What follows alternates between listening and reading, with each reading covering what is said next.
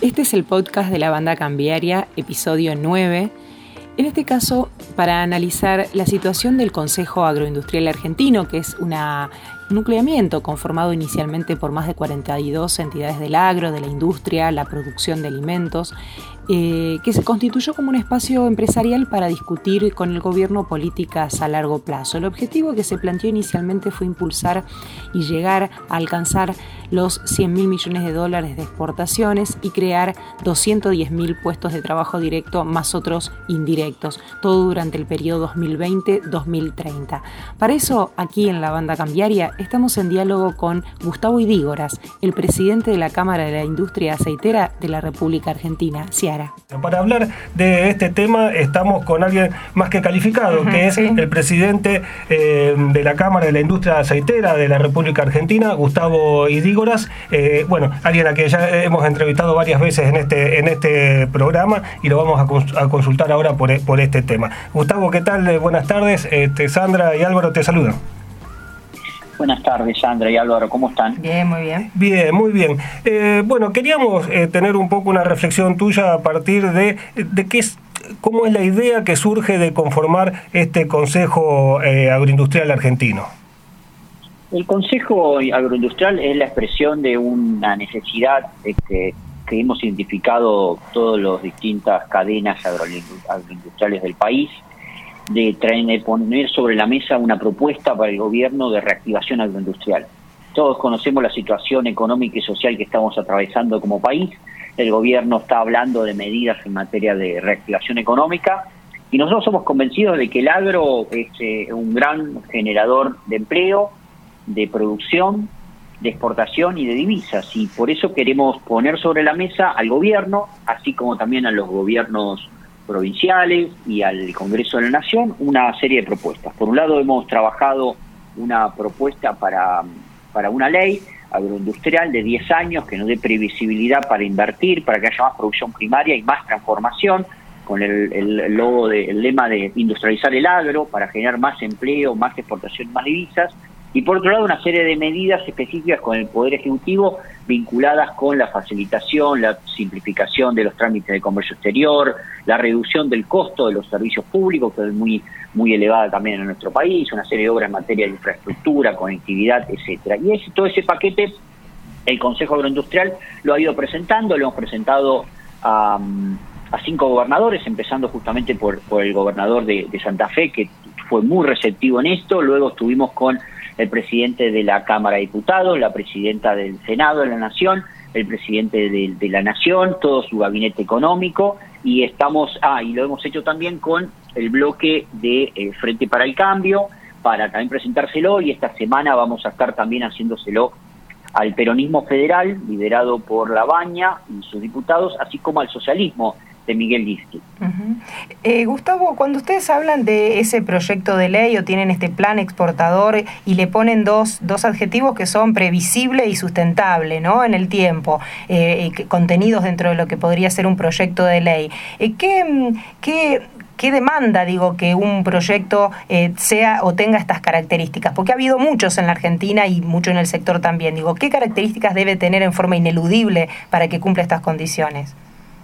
La primera característica que tiene que tener es la previsibilidad de reglas de juego en materia tributaria y financiera por 10 años. Esta es una condición que nosotros ponemos sobre la mesa. No podemos seguir con esta volatilidad de eh, inestabilidad macroeconómica que a su vez genera una enorme inestabilidad en todas las, medidas económicas para el sector. El sector agropecuario y agroindustrial tiene una enorme carga tributaria eh, históricamente la, la agroindustria le ha estado pidiendo a todos los gobiernos que baje esa carga tributaria. Lo que la diferencia que tiene el Consejo es que genera una propuesta para hacerlo. Y no solamente una propuesta en términos de qué medidas el gobierno debería implementar desde el punto de vista de nuevas inversiones y de producción y comercialización, sino también la, propuesta nuestra de cómo vamos a crecer. Eh, cada uno de los sectores, como la fruta fresca, la legumbre, las hortalizas, Ah, el algodón, los cereales, la espinosa, la industria aceitera, la pesca, la forestal, las carnes, todos nos hicimos metas al 2025 y al 2030 de cómo vamos a crecer y por eso llegamos a algunas conclusiones. La primera es que vamos, se debería generar no menos de 300.000 puestos de trabajo en el país a nivel federal. La segunda es que todo lo que, lo que vamos a crecer en producción y comercialización lo tenemos que hacer de manera sustentable, protegiendo al ambiente. La tercera es que tenemos que incrementar sensiblemente las exportaciones, por eso estamos proyectando 16.500 millones de dólares anuales de incremento exportador, que tendrían un movimiento económico adicional para, el país de 33.000 millones de dólares.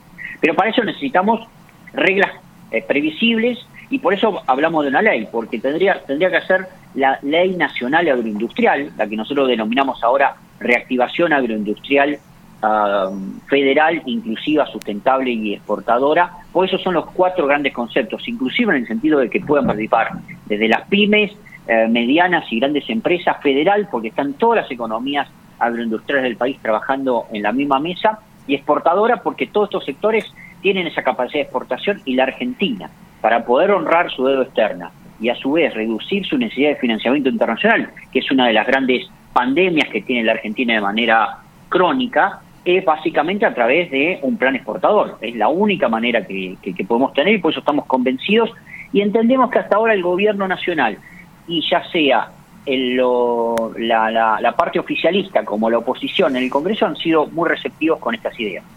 Eh, hay, eh, lo que sí ha salido estos últimos días también es algunos sectores de la producción primaria, un poco criticando esta, esta, este nucleamiento o, esta propuesta. Algunos sectores que se denominan autoconvocados. Entiendo que la sociedad rural argentina no participa de, de, este grupo. Eh, ¿Hay, hay alguna, este, alguna diferencia? de criterio, no solamente en lo que es la representación sectorial, en lo que tiene que ser un poco el modelo económico y también de definición en cuanto a la mayor o menor cercanía con el gobierno? Bueno, la verdad es que el Consejo Agroindustrial se caracteriza por su horizontalidad y sus ah, compromisos y decisiones democráticas por consenso. Acá está abierto a toda entidad y cámara empresarial del agro, ya sea producción primaria como agroindustria, que tenga el compromiso de trabajar con una propuesta eh, a favor de la producción del y de la exportación y de la industrialización del agro. Si no existen esos compromisos, claramente este no es el espacio.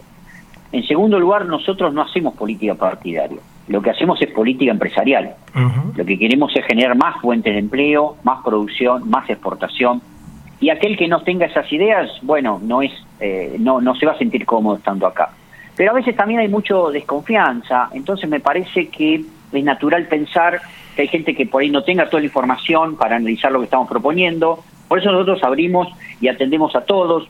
En estos días hemos atendido también a grupos de productores que no mm. están a ninguna, ninguna entidad, nada por el estilo, que se acercan, nos preguntan, le compartimos el plan, le preguntamos su opinión y en todos los casos hemos recibido una aceptación muy positiva de todos ellos. Por eso me parece que es natural pensar, sobre todo por la cantidad de décadas de, de, desilusión que tenemos en, materia de políticas económicas, de que mucha gente esté, esté desconfiada. Y es natural pensar eso, pero es una gran oportunidad que tenemos.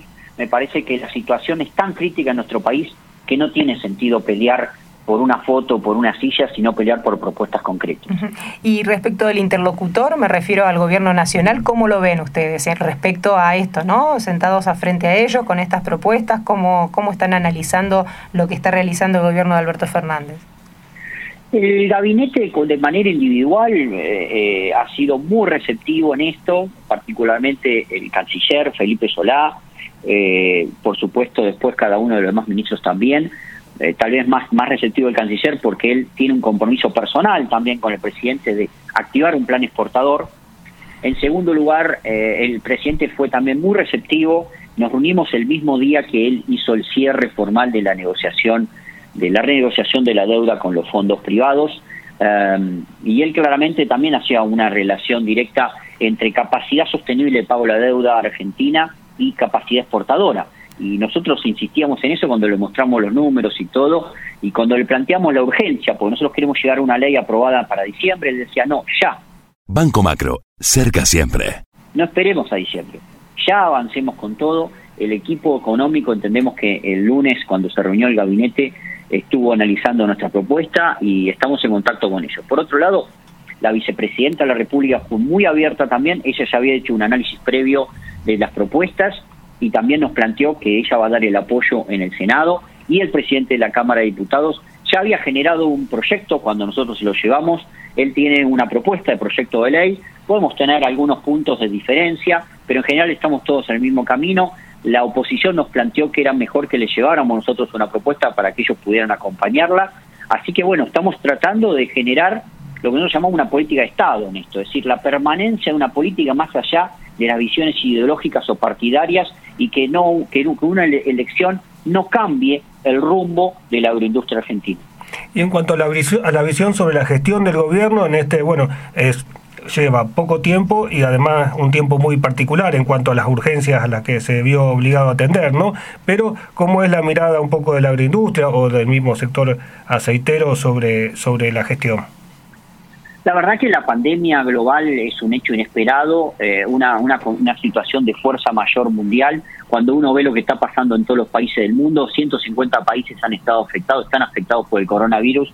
Todos han caído su Producto Bruto Interno más, más eh, superior al 6%, en nuestro caso vamos a estar casi el doble, pero claramente es un hecho inesperado eh, y la verdad que es imposible dar respuesta rápida, con lo cual es difícil medir al gobierno teniendo en cuenta esta crisis lo que sí entendemos es que el gobierno necesita la participación de todos con propuestas concretas y por eso estamos tan entusiasmados en, darle forma al Consejo Agroindustrial de propuestas concretas. En estos días estamos haciendo todos los análisis de impacto fiscal, producción y exportación de nuestro plan a nivel interno con cada uno de los sectores. Estamos mostrando que podríamos mejorar aún los datos iniciales que teníamos y, eso es lo que queremos este, ir para adelante en el caso puntual de nuestra industria aceitera, la situación nuestra es igual que la mayoría de los sectores, estamos muy afectados por la situación económica, las ah, variables macroeconómicas también nos afectan, tenemos una capacidad ociosa hoy en Argentina del 45%, lo cual implica menos exportaciones con valor agregado, menos ingresos de divisa y menos ingresos fiscales. Y eso también se lo hemos avisado e informado al, al gobierno porque claramente nuestro sector es el primer sector exportador de la Argentina y por lo tanto si no la estamos pasando bien, tampoco lo va a pasar bien el Estado en materia de recaudación. ¿Hubo un, algún pedido en el marco de estas reuniones, ya eh, más eh, especial, específicamente hablando del tema de la industria aceitera, sobre la vuelta del diferencial arancelario? No, no hay un tema específico en ninguna reunión del Consejo Agroindustrial y eso es importante aclarar. Las los 53 miembros que hoy somos tenemos nuestros intereses empresariales y gremiales individuales. Así como la carne vacuna tiene el suyo, la carne aviar, los lácteos, la pesca forestal, la industria aceitera, tenemos intereses individuales, pero tenemos un interés común, que son medidas reflejadas en un proyecto de ley de más inversión, más producción, más transformación y más exportación, que van a ser efectos sistémicos y horizontales para toda la industria argentina sin importar la diferencia. Y luego cada uno va planteando sus temas con el gobierno. En el caso de la industria aceitera hay un claro reflejo sobre el tema tributario de exportación que castiga el procesamiento y eso es, eh, es muy demostrable y, así lo están mostrando los números. Eh, y con lo cual no hay que vincular la agenda individual del gran de la gran meta que se está trabajando en el Consejo Agroindustrial. Te, llevamos un poquito más a lo macro y, hablando un poco más de la industria, vos recién decías el tema de la pandemia, de la crisis, y por ahí pedirte un análisis sobre el comercio mundial de commodities, ¿no? En este escenario de pandemia, ¿cómo, cómo lo están viendo? La verdad que el comercio mundial de commodities también se ha visto afectado por la pandemia. Recordemos que, que el comercio internacional está bien afectado por lo que se denomina la guerra comercial entre China y Estados Unidos, que ha tomado como rehén a los precios de la soja y el maíz, pero sobre todo a la soja, porque es un producto que está en el medio de la guerra entre China y Estados Unidos. China ha desviado compras a Brasil, ha presionado mucho sobre la Argentina también para que sea proveedor de productos sin procesamiento. Eso genera también inconvenientes a la Argentina. Los precios de la soja también son, están muy vinculados a los vaivenes de la geopolítica que de la relación de oferta y demanda del mercado. Por otro lado, también este, la pandemia ha reducido consumos a nivel internacional. El caso nuestro de la Argentina, siempre miramos mucho a la India porque es el gran comprador de aceite de soja y la India cuando decretó el aislamiento social obligatorio bajó un 40% el consumo de aceites comestibles. Por lo tanto, rápidamente la Argentina perdió precio, perdió volumen y son menos ingresos y problemas eh, de nuestra industria. Por eso también se amplió la capacidad eh, ociosa. Lo mismo pasó con Europa, con los biocombustibles, que, es nuestro gran mercado de biodiesel. Cuando Europa decretó el, el social, rápidamente cayó el consumo de combustibles, como pasó en cualquier lugar, incluyendo la Argentina, pero al ser el gran mercado nuestro, dejaron de comprarnos. Bueno, la pandemia nos ha afectado porque Argentina está muy integrada y este complejo agroindustrial está muy integrado al mundo. Cualquier estornudo de cualquiera de esos países nos genera a nosotros una neumonía muy fuerte. Y el, mercado mundial, aun cuando eh, lo peor de la pandemia empiece, empiece a ceder, eh, va a ser eh, un comercio un comercio mundial más cerrado, van a tener más protagonismo los países, los estados, va a ser más áspero, digamos. Es una buena pregunta. La verdad que nosotros estamos visualizando una profundización del proteccionismo por dos simples razones. La primera es que todos los países tienen que reactivar su economía y cualquier gobernante quiere ganar la próxima elección. Y al reactivar su economía lo primero que hace es cerrar su frontera a los productos importados, menos competencia externa, mayor posibilidad de desarrollo de su propia economía. Eh, por lo tanto, nosotros dependemos de la exportación y podemos tener nuevas barreras. El segundo es el concepto del aislamiento territorial. Los gobernantes han, visto que el aislamiento territorial los protege o les reduce los riesgos de salud pública. Y hoy es el coronavirus, mañana puede ser otro virus que esté dando vuelta, y por lo tanto el aislamiento territorial también promueve nuevas barreras. Les doy el ejemplo puntual de que nos pasó con China el mes pasado, no solamente a nosotros como exportadores de granos, sino también a, la industria frigorífica argentina. Y a nivel mundial pasó lo mismo. Eh, China consideró que el segundo contagio fue fruto de la importación de productos de la pesca de Noruega, el salmón noruego, eh, que supuestamente estaba contaminado de COVID, cosa que no es así, por la Organización Mundial de la Salud así lo ha demostrado, pero dijeron ellos, bueno, a partir de ahora, cualquier establecimiento, frigorífico, terminal portuaria, etcétera, que una persona tenga COVID positivo, ese barco de grano o ese contenedor de carne no puede llegar a China. Esto es absurdo es injustificado porque es un concepto de extraterritorialidad de la salud pública y además no hay transmisión alguna. Entonces, estas son las cosas que pueden venirse en los próximos meses y sobre esas situaciones las que tenemos que trabajar. Camufladas de alguna manera, ¿no? Digo, proteccionismo camuflado también en este caso. Absolutamente, son barreras para arancelarias que están camufladas mediante un objetivo de coronavirus que genera pánico al consumidor, pero nadie le explica al consumidor que comer este o tomar o consumir el aceite de soja comestible no tiene riesgo alguno de COVID, este, menos aún con eh, las distancias de, días que de, transporte de cualquier mercadería. Pero bueno, estas son las cosas que hay que discutir a nivel internacional y vamos a un escenario de esa naturaleza donde va a haber un recrudecimiento de ese tipo de medidas. En el caso de la industria aceitera, hablabas bueno del tema del aumento de la capacidad ociosa. Se conocieron los datos de una caída importante también en la exportación de harina de soja, eh, de aceite de soja. Eh, ¿Creen que se va a profundizar este esta esta digamos esta baja utilización de la capacidad instalada, esta situación de la industria? La verdad que hay una gran preocupación en ese sentido. Ah, se está proyectando una molienda tal vez menor a los 40 millones. Recordemos que el año pasado estuvimos en 44 millones. Eh, las exportaciones de harina entre enero y junio, final, último mes medido, cayeron cerca del 10%. El biodiesel cayó 47%. Eh, el poroto de soja aumentó 60% su volumen de exportación.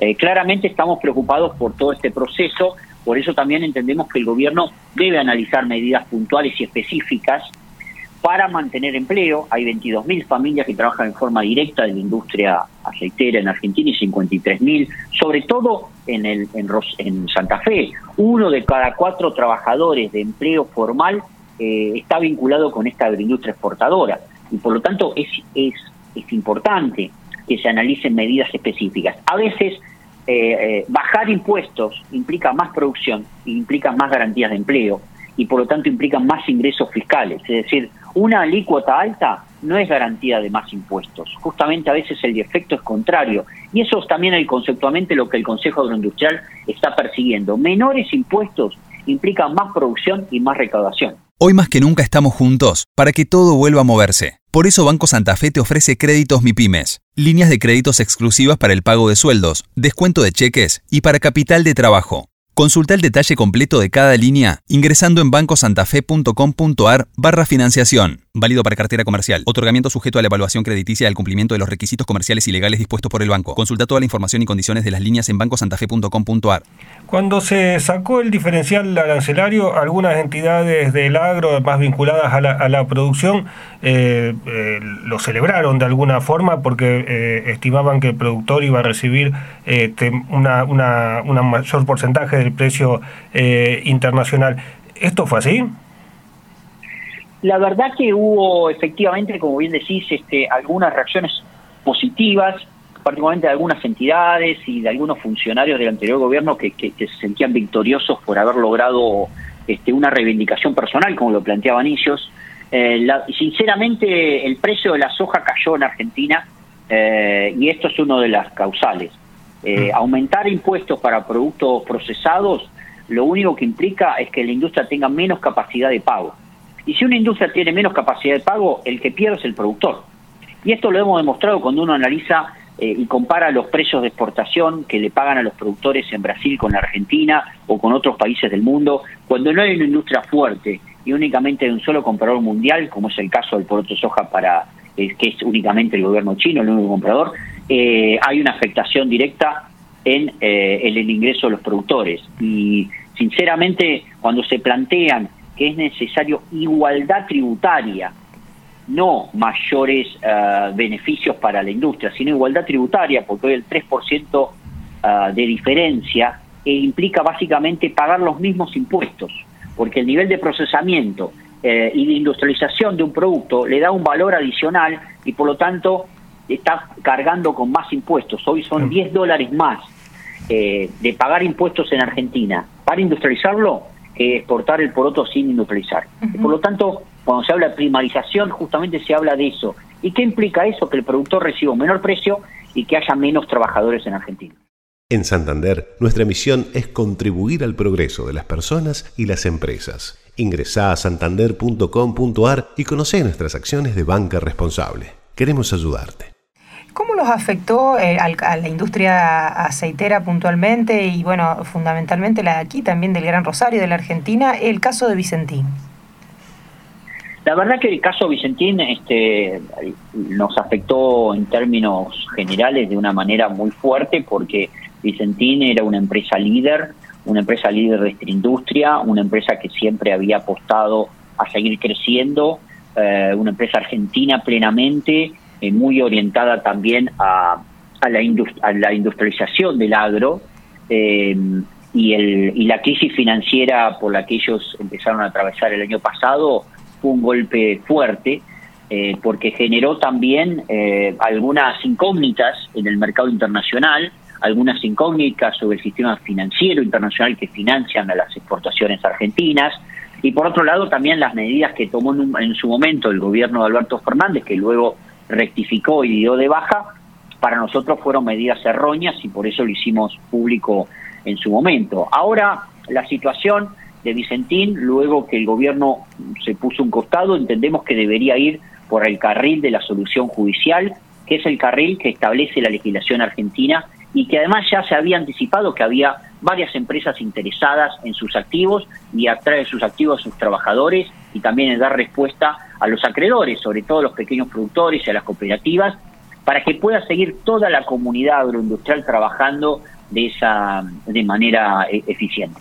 Pero de alguna manera, eh, Gustavo, ahí estamos hablando también de, una empresa que era nacional o de capitales nacionales que podría quedar nuevamente en manos extranjeras. Digo, ¿hay un, hay un riesgo de eso? ¿Eso no, no lo ven como un riesgo?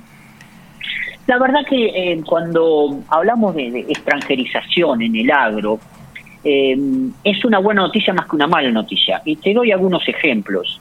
Ah, acá hay empresas argentinas, hay empresas extranjeras que están en Argentina desde el año 1948, caso Cargill, desde el año 1890, caso Bunge, Dreyfus está del año 1954, 55 y así sucesivamente, y han apostado y han hundido miles de millones de dólares. Hoy tenemos 22 puertos en Argentina con inversión 100% privada, que si no fuera por esas empresas no existirían.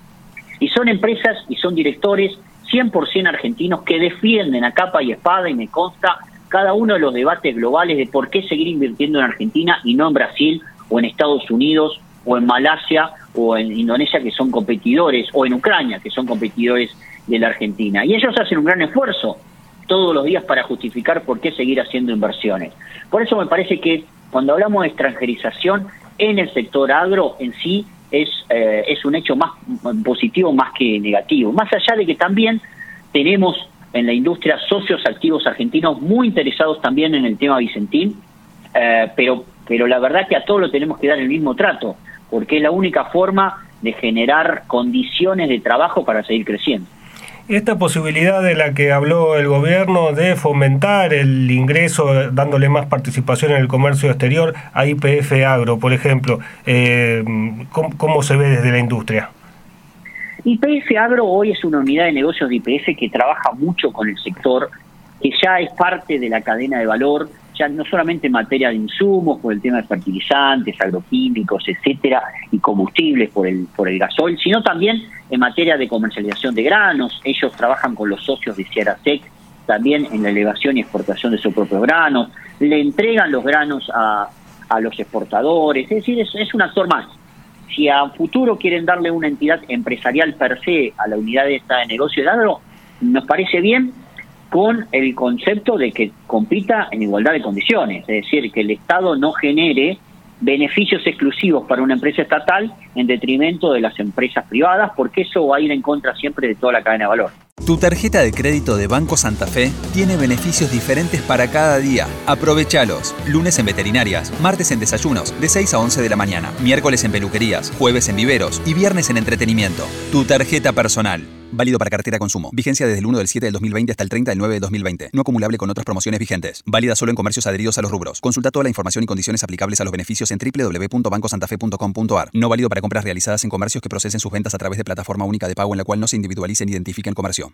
Eh, uno, ahora cuando se discutió el caso Vicentín, volvió a aparecer una discusión que es bastante recurrente en Argentina e incluso se han escrito también alguna, algunos libros a nivel internacional sobre el tema de la transparencia del comercio de grano, la vinculación entre las multinacionales, entre sus casas matrices y, la, y las sucursales, siempre, digamos, apuntando a una suerte de eh, oscuridad, falta de, transparencia, eh, bueno, o o al borde eh, por ahí de, de, la, de, las prácticas de lealtad comercial. Eh, vos tenés mucha experiencia en el comercio este, agrícola, no solamente ahora en función de presidente de, de Ciara, sino porque también has sido eh, agregado agrícola. ¿Cuánto hay de mito y cuánto hay de, realidad en estas sospechas que se, se, se ciernen a veces sobre el comercio internacional de grano? La verdad que es una buena pregunta porque hay, hay un gran componente de, mito sobre el tema. El comercio internacional de, granos es un comercio extremadamente riesgoso desde el punto de vista económico, comercial y financiero. Te doy algunos ejemplos. Argentina tiene 100 mercados abiertos en este momento.